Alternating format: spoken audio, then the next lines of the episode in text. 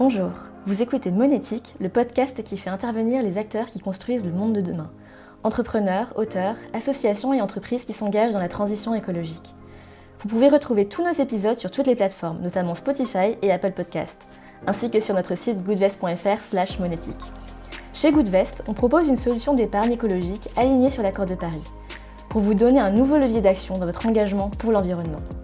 Si vous souhaitez agir via votre épargne, on a un code promo pour vous qui vous donnera 3 mois de frais de gestion offerts. C'est le code monétique. Et maintenant, place à l'épisode. Aujourd'hui, nous accueillons Emmanuel Pont, l'auteur du livre Faut-il arrêter de faire des enfants pour sauver la planète?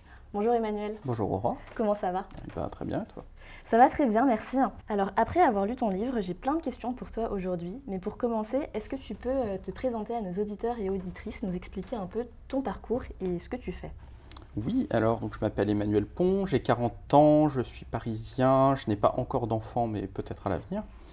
Euh, j'ai eu un parcours un peu euh, compliqué. J'ai commencé, été consultant, j'ai été patron de start-up et à un moment j'ai eu la chance d'avoir du temps dans ma vie et de me poser la question de ce qui se passait dans le monde et de me prendre le sujet écologie dans la figure. Et à ce moment-là, je me suis mis à lire et écrire sur le sujet. Et la première chose, la première grande question qui m'était arrivée, c'était cette question de la population. Est-ce qu'on est trop sur Terre? Est-ce que faire un enfant, est-ce qu'on peut faire de pire pour euh, l'environnement? Et euh, je me suis retrouvé il y a trois ans à écrire un article là-dessus qui a eu euh, beaucoup de succès. Et euh, de fil en aiguille, bah, j'ai passé trois ans à réfléchir sur ce sujet, débattre, continuer à chercher des informations, etc. Et j'ai eu de quoi bah, écrire un livre que voici. D'accord. Et une des questions que j'avais, c'était d'abord, est-ce que tu as des enfants? Mais du coup, tu m'as devancé et tu as déjà répondu. une question que je me posais, c'est quel était ton état d'esprit, en fait, quand tu as commencé ce livre, qui est un livre dans lequel il y a une démarche qui est complètement scientifique? Mais est-ce que toi-même, euh, au départ, tu avais euh, des a priori? Euh, Comment est-ce que tu te positionnais en fait par rapport à ce sujet avant de commencer tes recherches? Alors, il y a trois ans, quand j'ai commencé sur le sujet, je me suis dit, je pense comme beaucoup de gens, waouh, si ça se trouve, c'est extrêmement important et on ne parle pas du tout, c'est un tabou, il y a quelque chose à creuser. Et il y a effectivement beaucoup de choses à creuser, mais c'est peut-être moins un tabou que ce qu'on pense. Et c'est peut-être moins important aussi que ce qu'on pense puisque tu parles de, euh, l'importance et du, tabou quelque part qu'il y a au-dessus, au-delà de, enfin, sur ce sujet, il y a un chiffre qui m'a énormément marqué dans ce livre et que tu déconstruis un petit peu. C'est cette idée, ce fameux chiffre de la réduction de 60 tonnes de CO2 par an si, euh, si un couple ne fait pas d'enfants. Euh, c'est un chiffre qui a beaucoup été relayé dans la presse, il me semble. Est-ce que tu peux nous en dire un peu plus? On va démarrer euh, voilà, directement comme ça dans le vif du sujet, parce que je pense que c'est bah, une très bonne question. C'est un chiffre qui est très souvent cité. Hein. On a, il y a beaucoup d'articles sur euh, bah, les gens qui ont renoncé aux enfants pour des raisons écologiques, et à chaque fois, ce chiffre ressort. Euh, alors ce chiffre, on va, rentrer un petit peu dans le détail, désolé, mais c'est l'occasion. donc il vient d'une étude de 2017 qui a été reprise notamment par l'AFP, qui en a fait un graphique. Euh, qui reprenait des calculs de 2009 sur euh, quel est euh, l'héritage carbone d'avoir un enfant. Et donc, ils arrivaient à ce chiffre gigantesque de 60 tonnes par an. Alors, 60 tonnes par an, c'est 6 fois l'empreinte carbone du français moyen. Donc, comment c'est possible de 10 tonnes. Alors, comment c'est possible d'avoir que faire un enfant, ça fasse comme 6 personnes? Eh bien, en fait, ce que fait ce calcul, c'est qu'il additionne les émissions futures et extrêmement hypothétique de euh, votre descendance future, tout aussi hypothétique. Et donc c'est quelque chose qui n'a rien à voir avec euh, devenir végétarien, ne pas prendre l'avion, des choses comme ça, qui, elles, sont des actions qui ont des effets à court terme et qui sont mesurées. Alors c'est d'autant plus euh, embêtant que dans ce cas-là, les hypothèses sont extrêmement pessimistes et considèrent que chacun continuera à polluer comme, comme maintenant jusqu'à la fin des temps. D'une part, c'est pas possible, euh, pas assez de combustible fossile. Ça, on aura d'autres problèmes d'ailleurs si ça se passe. Euh, et euh, c'est pas le cas. Et je pense que les gens qui se posent la question euh, sont encore moins dans ce cas que la moyenne. Il n'y a pas d'enfant moyen. Il n'y a pas d'enfant moyen. Alors ça, c'est une, question qui revient très souvent dans ton livre. le fait que finalement, avec des chiffres, on peut un peu tout et rien dire, que faire une moyenne, ça n'a pas, pas forcément beaucoup de sens. Est-ce que tu peux nous en dire un peu plus euh, à ce sujet? Tout à fait. Bah, c'est un des, euh, euh, ce chiffre a une certaine vérité. C'est-à-dire que quand on fait ces calculs, etc., euh, on arrive à ce chiffre qui est très très grand, et après quand on le décortique, on se rend compte que euh, ben, euh, les gens sont très différents, puis le futur n'est pas le même, et c'est vrai de manière générale sur ce sujet de population, ou de population et d'environnement, où en fait les individus ont des empreintes écologiques extrêmement différentes. Et donc, l'une des, des tabous entre guillemets sur ce sujet, c'est la natalité dans les pays pauvres, en particulier en Afrique. Ben, euh, l'empreinte carbone du Nigérien moyen, c'est 100 euh, fois moins que celle du Français moyen. Donc forcément, euh, quelle que soit la natalité au Niger, aujourd'hui, la question, elle est en France. Ça, c'est un constat que tu fais très tôt dans le livre et qui est très très fort et je pense que beaucoup de gens ont besoin de l'entendre. Mais du coup, en définitive, dans ce livre, tu ne parles pas uniquement de, de, démographie, ça parle aussi énormément de, de sociologie et de politique finalement. Est-ce que c'était une surprise pour toi d'arriver à ces, conclusions? Est-ce que euh, d'arriver à ces conclusions, qui sont des conclusions politiques finalement, euh, c'était quelque chose euh, qui était inattendu ou, ou finalement est-ce que c'était voulu peut-être? Alors, je dirais pas que c'est une surprise. Disons que c'est un sujet où on va devoir, enfin comme n'importe quel sujet de société, on va devoir arbitrer entre différents choix. Donc par exemple, est-ce qu'on veut se serrer la ceinture sur notre consommation ou est-ce qu'on veut interdire aux gens d'avoir des enfants? Eh ben, c'est des choix de société et donc qui impliquent euh, différentes visions du monde, euh, différentes valeurs, différents projets de société. Et on ne peut pas euh, se limiter à cette question de chiffres en disant, bah, vous voyez, un enfant a un impact écologique, qui sera jamais nul, hein, disons-le. Hein. J'arrive à je propose un contre-calcul qui arrive à l'équivalent autour d'une tonne par an, donc ce qui est beaucoup moins, mais qui n'est pas zéro. Euh, on ne peut pas euh, dire uniquement euh, un enfant ou les individus ont un impact écologique, et donc il en faut moins. Parce que bah, les individus sont une fin plutôt qu'un moyen. Tout à fait. Et en parlant des individus en tant que, euh, en tant que fin plutôt qu'un moyen, ça me fait penser à autre chose. Tu adresses à un moment donné cette idée qui est encore très répandue, je pense, qu'un un enfant qui est né, finalement, c'est aussi peut-être dans le futur un inventeur, un ingénieur potentiel, quelqu'un qui va avoir une idée, qui va peut-être, je ne sais pas, euh, arriver à la fusion nucléaire, euh, j'en sais rien, n'importe quoi. Comment est-ce que tu adresses ça dans, dans, ton livre? Alors ça le peut aussi, c'est la vision optimiste. J'avoue que je ne pense pas qu'il faille compter dessus. C'est-à-dire qu'aujourd'hui, les questions euh, d'environnement sont des questions euh, d'urgence.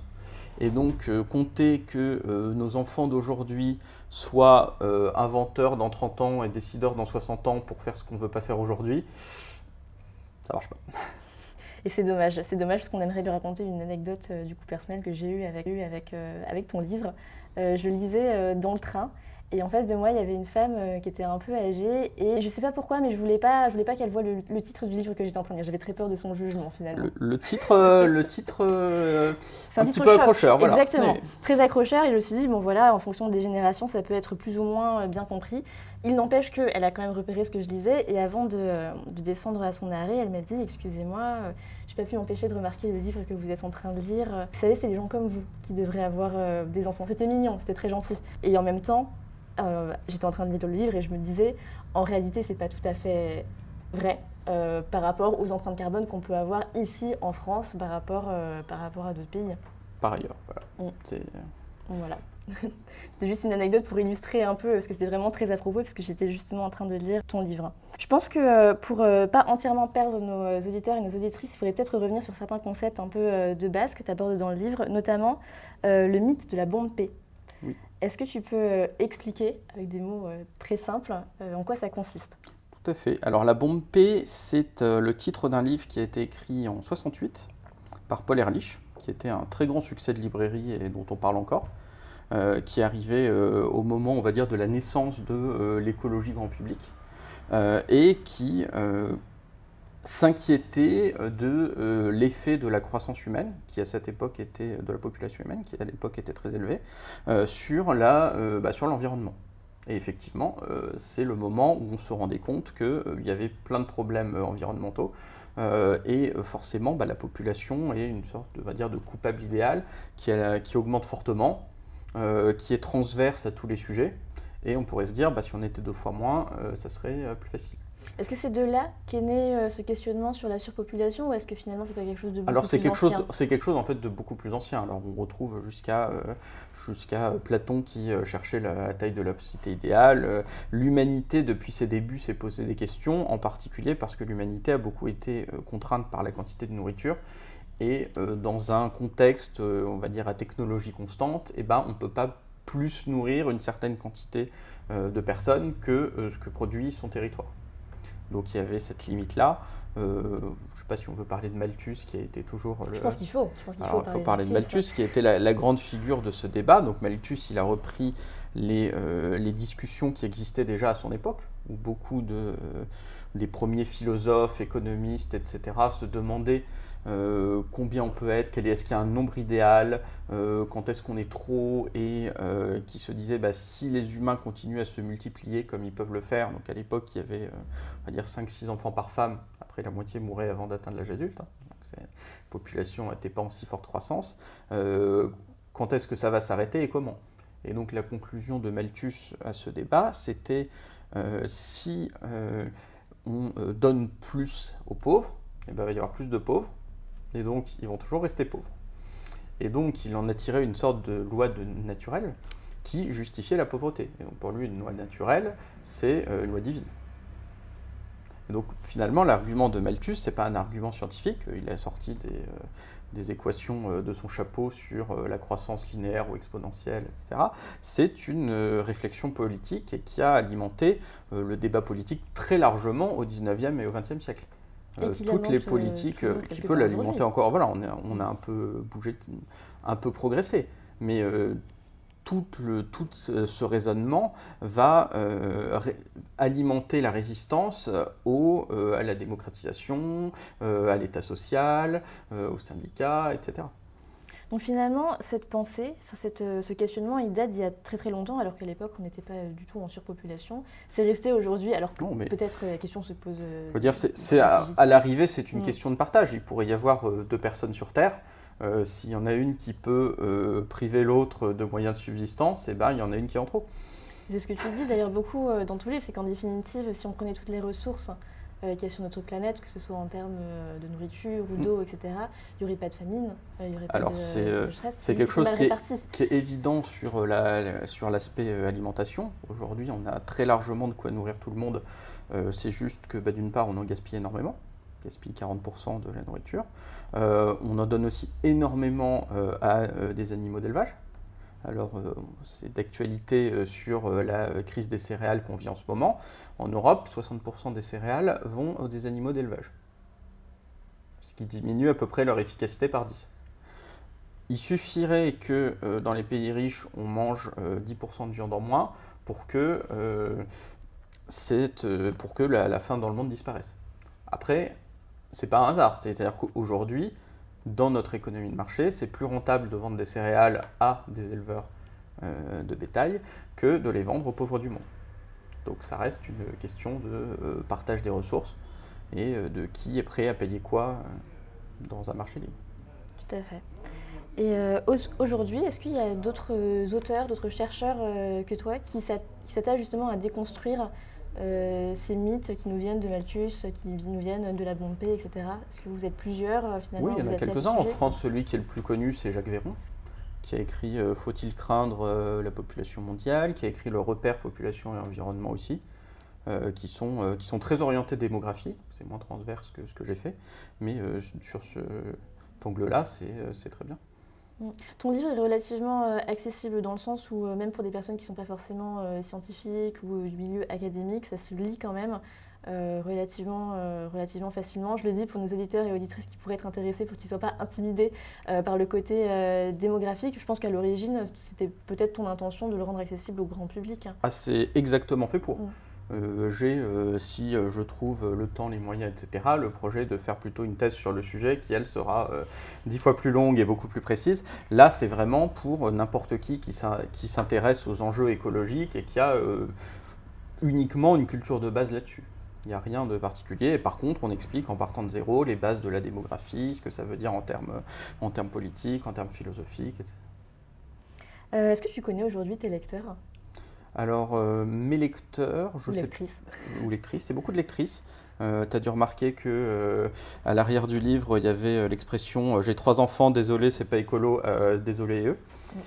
il se trouve que c'est 95% des femmes qui ont ce genre de réflexion. Sans surprise. Voilà. autant qu'auteur masculin, je pense que c'est quelque chose qu'il faut garder à l'esprit. C'est-à-dire que le poids des enfants, à la fois le poids logistique, euh, le poids euh, moral, etc., porte beaucoup sur les femmes. Et c'est aujourd'hui euh, beaucoup les femmes qui s'excusent, bah, auxquelles on peut reprocher d'avoir trop d'enfants, de ne pas avoir d'assez d'enfants, ou qui peuvent bah, s'excuser du poids écologique de leurs enfants. Donc je m'adresse beaucoup à elles. parmi mes lecteurs, est-ce qu'il y a beaucoup de femmes? C'est possible. J'avoue que parmi les gens qui m'ont fait des retours, j'avoue que c'est une majorité de femmes. Donc, et quels ont été les retours? Parce que finalement, dans la conclusion, euh, même si on ne va pas euh, spoiler euh, pour ceux qui, vont lire le livre, ça reste quelque chose voilà, de, de, mesuré et qui laisse la place à un choix personnel qui a simplement permis de remettre en perspective certaines mm. choses qui avaient besoin d'être remises en perspective.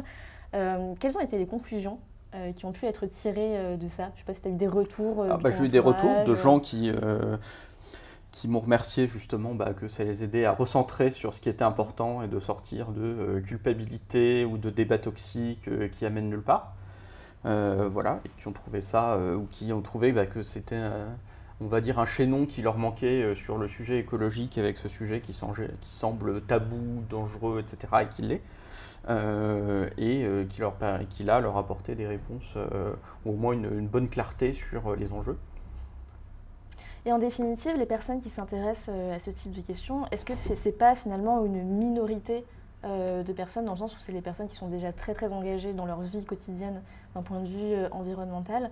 À ton avis, combien de personnes ça, représente? On sait qu'il y a beaucoup de gens qui répondent à cette question en disant ça me préoccupe, mais dans les faits, les personnes qui vont vraiment passer à l'acte, c'est-à-dire ne pas avoir d'enfants pour des raisons écologiques, ça représente. C'est très peu. C'est très, peu? On ne le, mesure pas vraiment. ça sera pas plus que quelques pourcents. Euh, donc très difficile à mesurer. Euh, par contre, il y a énormément de gens qui se posent la question et euh, même de gens qui ne sont pas très, très impliqués dans le sujet écologique. ils se la posent généralement d'ailleurs de deux manières, soit ou en même temps quel est l'impact écologique d'un enfant ou bah, dans quel monde il va vivre, qui est, une autre, qui est, une autre, question pour laquelle j'ai pas de boule de cristal, mais on peut néanmoins euh, donner un certain nombre de guides, et c'est ce que j'essaye de faire dans le livre, en euh, distinguant bien, euh, on va dire, ce qui est écrit physiquement, les choses qui vont arriver, les choses qui peuvent arriver mais qui ne sont pas forcées, et après tout l'éventail gigantesque de réactions humaines qui feront la différence. C'est-à-dire qu'on le voit par exemple aujourd'hui par rapport aux famines, qu'est-ce qu'on fait? Euh, il y a toujours euh, des aléas sur la nourriture, on a plein de moyens pour les gérer, on a plein de moyens pour partager. Est-ce que l'humanité choisit de le faire ou pas? Rien ne lui interdit. Et donc pour beaucoup de euh, catastrophes écologiques qui sont écrites, parce qu'il y en a qui vont, arriver, il y en a on a déjà signé pour bah, la montée des océans, pour l'augmentation des canicules, pour beaucoup de choses. les conséquences pratiques pour les individus, euh, bah, il y en a certaines qui sont sûres parce que bah, c'est la physique, et euh, il y en a qui vont euh, dépendre très largement de ce que l'humanité fait.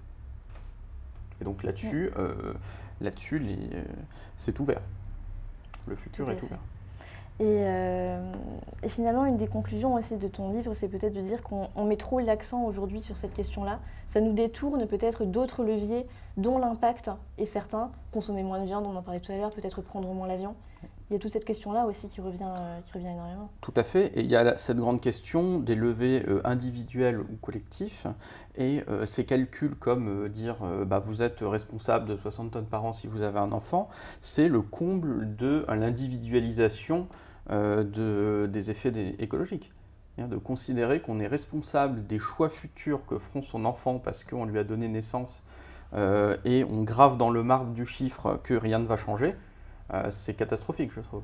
Aujourd'hui, euh, alors on a, on peut, les, deux vont ensemble, mais on a cet axe de changement individuel dont on parle beaucoup euh, sur bah, faire des efforts dans sa vie quotidienne, dans ses transports, dans, ses choix de, travail, de déplacement, etc. et on a beaucoup des choix, la question des choix collectifs. Qu'est-ce qu'on fait en tant que société Et il y a plein de changements qui n'ont pas de sens individuellement, mais qui par contre prennent du sens quand on le fait ensemble, quand on se met d'accord, quand on crée les bonnes règles pour le gérer ensemble, etc. Et aujourd'hui, les grands obstacles sur le changement écologique, ils sont là. C'est-à-dire que la majorité des gens sont prêts au changement si c'est fait de manière juste, partagée, démocratique, etc. Et donc ça, ça ne peut pas se faire tout seul dans son coin, c'est obligé bah, de passer par des projets politiques, par des visions de société, par euh, des votes, par des organisations, et euh, euh, c'est commun. Mm.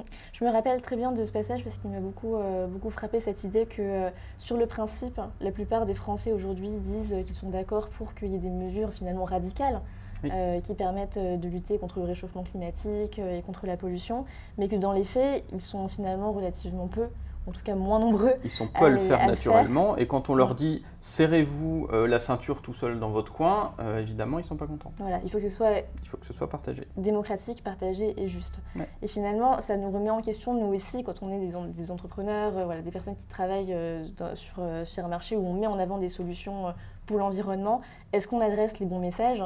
Euh, est-ce qu'on appuie sur les bons leviers? Euh, finalement, il y a tout un questionnement qui se pose pas seulement d'un point de vue politique, mais même euh, du point de vue des entreprises.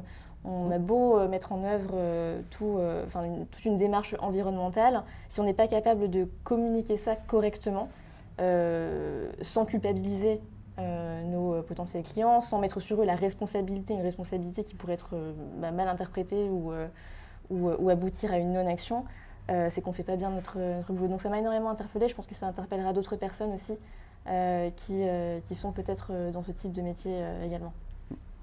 Du coup, c'était ma question, mais à laquelle tu as déjà partiellement répondu. Qu'est-ce qu'on peut faire de mieux? Comment est-ce qu'on peut mieux adresser, ou en tout cas, comment est-ce qu'on peut mieux vendre nos solutions qui sont meilleures pour l'environnement? Alors, en tant qu'entreprise, c'est difficile parce que, soyons clairs, hein, l'objectif principal d'une entreprise restera à un moment de faire de l'argent. Et euh, tant que euh, ça sera le cas, et ça sera forcément le cas, eh bien, euh, les solutions entre guillemets écologiques qui ne sont pas rentables ne seront pas choisies. Donc, une des solutions là-dessus, c'est d'éviter que les entreprises n'aient trop de poids sur la décision politique. Il y a ça, et puis je pense qu'il y a d'autres choses aussi. C'est-à-dire que dans notre manière de communiquer, il faut qu'on on comprennent bien que c'est pas un sacrifice, c'est pas un sacrifice individuel, puisque c'est finalement ça qui fait peur, euh, qui fait eh peur ben, aux gens, c'est cette idée qu'on sacrifie, eh qu'on ben, plus cher. Il y aura quand même un peu de sacrifice pour mm. certaines choses. Ça ne sera pas forcément un monde pire euh, de manière générale, ça sera probablement d'ailleurs à terme un monde meilleur de manière générale, mais euh, il y aura forcément des sacrifices dedans. Donc il mm. faut quand même en être conscient et que ces sacrifices, eh ben, ils seront aussi à accepter de manière individuelle. Et de manière collective. et à la fois de manière collective. plus de, de poids et plus d'impact aussi, puisqu'on sait que le sacrifice individuel, euh, c'est ce qui parle, c'est ce qui parle le moins aujourd'hui euh, finalement. Tu parles beaucoup euh, des risques liés à une politique de contrôle des naissances. Est-ce que pour toi aujourd'hui, dans notre monde occidental, en France par exemple, c'est un risque qui est réel finalement, ou c'est juste que tu tires le fil un peu de toute ta recherche pour dire, ben voilà, si on va au bout de toutes ces réflexions qui peuvent être très très néfastes, voilà à quoi on aboutit, ou est-ce que tu penses qu'il y a vraiment un risque alors je pense que ce risque n'arrivera pas euh, directement comme ça. Mhm. Il arrivera via euh, des, euh, pas, des, pas, des, interdictions brutes, mais par des réductions d'allocations, de, de congés maternité ou des choses comme ça, qui sont en fait des mesures sociales. Et donc ça sera d'une pierre deux coups. Ça sera réduire la natalité des pauvres, globalement, parce que c'est là que ça a le plus d'effet, et réduire l'état social. Oui, en définitive, les personnes qui, euh, qui en souffriront le plus, ce sont euh, les pauvres et les femmes. Alors, c'est toujours le cas. C'est toujours, voilà. Et on se rend compte historiquement que euh, toutes les politiques démographiques bah, s'appliquent très largement en majorité aux, aux minorités, aux religions mal vues, aux, aux, plus pauvres de la société, aux castes inférieures, etc., selon les contextes. finalement, à l'issue de cette recherche, quelle a été ta découverte ou tes découvertes les plus surprenantes? Dirais que ma découverte la plus surprenante, ça a été la lenteur avec laquelle la population bouge. Donc j'ai fait des calculs. Euh, par exemple, qu'est-ce qui se passe si demain on institue l'enfant unique en France? Et l'enfant unique dure, plus dur que ce qui s'est passé en Chine où il y a eu plein d'exceptions très rapidement. Eh bien, il faut attendre 2100 pour diviser la population par deux. Il y a une inertie en fait. Hein. C'est très très long. C'est le fait que tout simplement bah, les, gens, euh, les gens vivent 80 ans et donc bah, euh, ils ont des enfants euh, relativement tard et donc le temps que la réduction de natalité réduise fortement la population, et ben, en fait c'est beaucoup trop tard par rapport à l'urgence du sujet écologique. Ça, c'est ce qui est ressorti de mes, de mes calculs. D'où l'importance de se pencher sur d'autres leviers qui sont peut-être plus, plus immédiats et dont l'efficacité a été un peu plus prouvée. Oui, l'autre calcul que j'ai fait qui avait ce résultat un peu surprenant, c'est que euh, qu'est-ce qui se passe, donc ce, une tonne par an, euh, comment je suis arrivé à une tonne par an? J'ai considéré que euh, on part de l'empreinte carbone par âge, qu'on mesure aujourd'hui, en sachant que les enfants ont moins d'émissions que les adultes, et après on la réduit de 6% par an. 6% par an, c'est le rythme euh, de réduction qu'il faut tenir pour être grosso modo dans les clous de l'accord de Paris et limiter le réchauffement à 1,5 degré. Si on fait ça, et eh ben en fait les émissions de cet enfant elles vont rester autour de 1 tonne par an jusqu'à la fin de sa vie. Et là, on a eu des vraies émissions, on n'a pas fait une somme d'émissions dans le futur lointain, c'est vraiment les émissions qui vont se passer sur une année. D'accord. Est-ce que euh, tu peux en dire un peu plus sur le compromis éthique? Tu proposes euh, à la fin de ton livre Parce que là, on a soulevé beaucoup de questions. Euh, je pense que pour les personnes qui n'ont pas forcément lu le livre, elles ont envie d'avoir euh, un élément de réponse peut-être un peu plus tangible. Alors, ce que j'appelle compromis éthique, c'est à quel point justement on veut jouer sur le levier démographique par rapport à d'autres leviers. moi, ce dont je pars pour le levier démographique, eh ben, c'est le, le, calcul que j'ai donné auparavant. Donc déjà, il faut bien voir qu'aujourd'hui, la majorité du poids écologique, il est dans des pays riches qui ont une natalité relativement faible, comme la France. Euh, pour ça que je suis parti du, calcul français, et que bah, dans ces pays, du coup, euh, le levier euh, démographique, donc réduire la population, bah, c'est très lent, et ça passe par des mesures qui sont extrêmement contraignantes, si on veut le faire vraiment. C'est-à-dire, à l'enfant unique dur, ça veut dire que du jour au lendemain, personne n'a le droit d'avoir au-dessus d'un enfant. pas d'exception.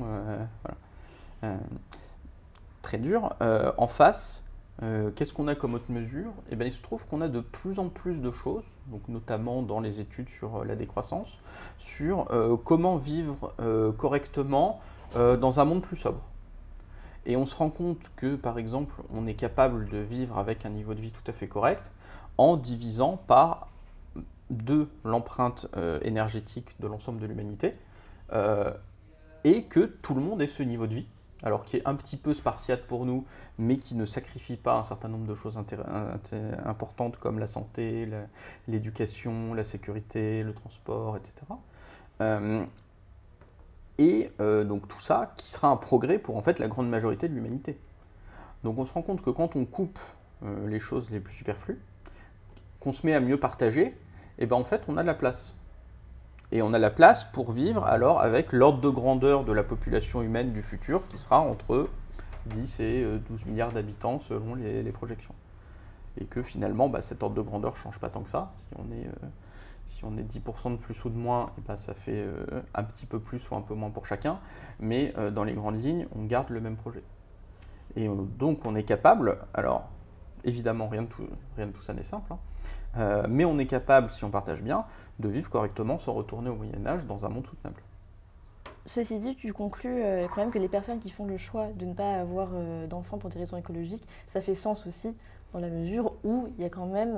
Alors c'est pas nul, je pense pas que ce soit un choix absurde ou non respectable. effectivement, c'est avoir un enfant n'a pas un, a un poids écologique non nul, qui n'est pas forcément gigantesque, par ailleurs, si vous avez des enfants, j'espère que vous ne les voyez pas uniquement comme euh, des bilans carbone sur pattes, mais euh, ils, ont quand même, euh, d'autres choses et, ça reste bah, une, fin en soi. Donc, donc non, je ne pense pas que ce soit un choix absurde. Dans les deux cas, il y, a un choix, y a un choix à faire, mais la solution sera toujours respectable tant qu'on met tout, tout en œuvre, tout ce qu'on peut. Tout à fait. Et il y a, donc ce choix qui est respectable aussi sur cette question des risques à quel point est-ce que vous pensez que si vous avez un enfant, il va vivre dans un monde abominable? Euh, Eh bien, euh, ça me semble à la fois peu probable et pas impossible. Et d'autre part, ça va beaucoup dépendre de la situation des parents. Euh, où est-ce qu'ils vivent, quel est leur milieu, comment ils se sentent protégés, etc. Et bah, je ne peux pas juger à la place des gens. Donc ça ne me semble pas absurde comme crainte, les, risques existent, même si ces risques ne sont pas du tout écrits. Donc je pense qu'en réalité, pour les personnes qui n'ont pas eu le livre, on, on a, on a un peu spoilé la, conclusion, mais je pense que c'était ah bah, nécessaire. tout, est dans le, tout est dans le détail après. Et après, et après, tout est dans le détail, euh, et c'est très très intéressant d'aller dans le détail euh, justement. On a balayé pas mal de sujets, soulevé pas mal de questions. Est-ce qu'il y a d'autres points que tu souhaites euh, aborder ou commenter? Oui, donc je vais revenir sur ce point politique. Euh, sur ce sujet politique, euh, je pars dans le livre d'une étude récente sur justement tous les blocages euh, par rapport à l'environnement. Pourquoi est-ce que bah, on ne fait pas ce qu'on est censé faire et qu'on sait qu'on doit faire depuis quand même quelques décennies Et bah, ça fait ressortir un certain nombre de mécanismes économiques, politiques, culturels, etc., qui, qui vont ensemble, qui sont un tout complexe. Et ce levier démographique, dire il suffirait d'être au moins, en fait, ne s'y attaque absolument pas et c'est d'ailleurs euh, régulièrement euh, euh, invoqué exactement de cette manière-là, c'est si on était moins, on pourrait polluer comme avant sans se poser de questions. Et en fait, bah, polluer comme avant sans se poser de questions, ça veut dire continuer à polluer de plus en plus et arriver au même problème. Donc même si on était moins, on ne ferait que repousser, que repousser le problème tant qu'on ne s'attaque pas à toutes les causes et à tous les mécanismes qui font que bah, aujourd'hui c'est plus rentable de détruire l'environnement que de le sauver. Je pense que tu as eu raison de le préciser, cette idée que euh, bah, finalement on ne ferait que décaler le problème euh, dans le temps. Euh, je pense qu'on arrive à la fin de, de, ce podcast, à moins qu'il y ait d'autres sujets. Est-ce que tu as d'autres livres qui sont prévus, des actualités, des, des, choses qui vont arriver et dont tu as envie de parler aussi? Pour l'instant, non. je continue à faire la promotion du livre. J'ai soit euh, pour la suite, soit je continue à faire de la recherche sur ce sujet, parce qu'en fait, euh, il y a beaucoup de publications à faire, et puis pour participer au, on va dire, au débat à l'échelle internationale, euh, il faut passer par des publications scientifiques. Et j'ai dans le livre et dans les kilos de notes qui sont à côté de quoi en faire un certain nombre. ou je peux continuer dans la vulgarisation ou écrire en tirant les fils du sujet politique, qui est, je trouve, aujourd'hui le plus intéressant. Euh, pourquoi est-ce qu'on n'y arrive pas, où est-ce qu'on va, euh, quels sont les grands mécanismes, comment est-ce qu'on peut en sortir? Euh, c'est un sujet où pour l'instant j'ai rien trouvé qui m'a plu et où je pense qu'il y a des choses à faire. Affaire à suivre donc. N'hésite pas à nous tenir au courant parce que chez Goodvest, il y a déjà beaucoup de personnes de l'équipe, d'autres personnes qui ont envie de, lire le livre. Mm. Donc on sera toujours content d'avoir de tes nouvelles et de suivre ton actualité. Merci beaucoup d'avoir été avec nous pour ce podcast. J'espère euh, que ça vous a plu. Merci aussi à tous ceux qui nous, ont écoutés. Et on reviendra très bientôt avec un nouvel épisode de Monétique. Merci beaucoup Emmanuel. Merci Laurent. Et à très bientôt. Merci à toutes et à tous d'avoir été avec nous pour ce nouvel épisode de Monétique. Vous pouvez retrouver les anciens épisodes du podcast sur goodvest.fr slash monétique, ainsi que sur les plateformes de streaming Spotify et Apple. Si l'épisode vous a plu, n'hésitez pas à le noter 5 étoiles. Et enfin, parce que Monétique doit rester un podcast collaboratif, n'hésitez pas à nous écrire pour nous envoyer vos suggestions d'invités. Et si vous êtes intéressé par l'investissement responsable, n'hésitez pas à lancer une simulation sur goodvest.fr. Et à bientôt pour un nouvel épisode de Monétique.